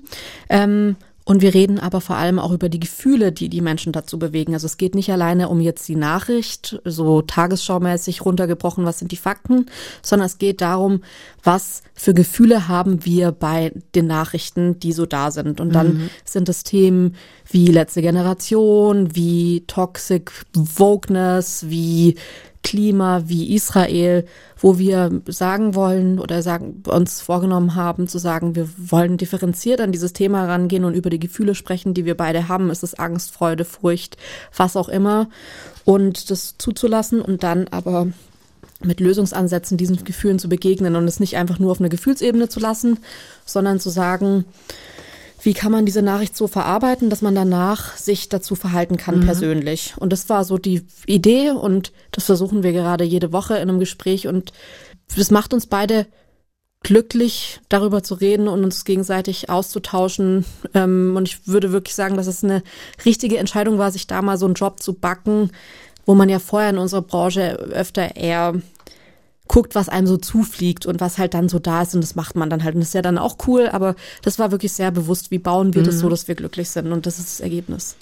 Rote Flaggen wird der Song sein, mit dem wir dieses Gespräch beschließen. Berg heißt der Künstler, auch wiederum sehr jung, musste ich nachschauen. Ich kannte den gar nicht. Der ist Anfang 20 auch, würde ich Ja. sagen. Ähm, was müssen wir über ihn wissen oder über diesen Song? Wir haben eine Podcast-Folge zu Red Flags gemacht. Das ist ja eigentlich ähm, die Übersetzung von äh, roten Flaggen ins Englische. Und es geht eben genau darum, dass diese junge, junge Generation so eine Art Fallschirm für äh, komische Typen und Typinnen hat. Und zwar ein Red Flag, dass man sagt, diese Verhaltensweisen, da muss man aufpassen. Und Berg spielt mit dieser, mit diesen roten Flaggen und besingt da eine Beziehung, wo er sagt, in deiner Auffahrt stehen 100 rote Flaggen, die ich sehe.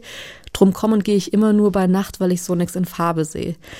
Und ich finde, das war irgendwie so meine Idee, mit Paula Hartmann und Berg da rauszugehen aus dieser Sendung, weil das für mich zwei Gesichter einer jungen Generation sind, die für mich so inspirierend künstlerisch ist und die ich so interessant finde, weil sie neue Wege haben und dann am Ende doch irgendwie, zumindest Berg in seinem Song, ja auch Kompromisse eingehen, weil dieses ganze Konzept von roten Flaggen vielleicht am Ende trotzdem nichts bringt, weil man sich einer Person trotzdem nah fühlt und das mitmacht, obwohl es so klug wäre, die roten Flaggen zu sehen und nicht hinzugehen.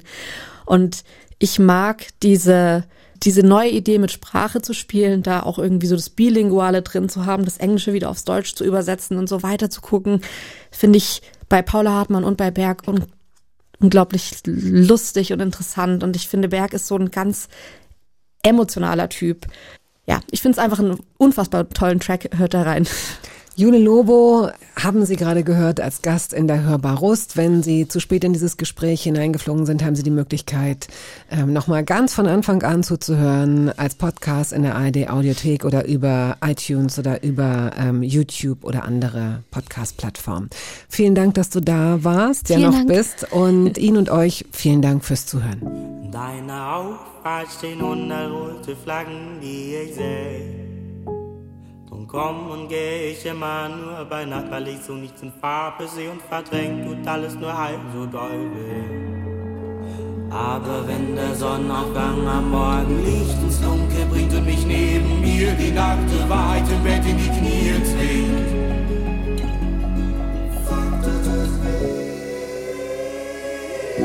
Das war der Podcast der Radiosendung Hörbar Rust.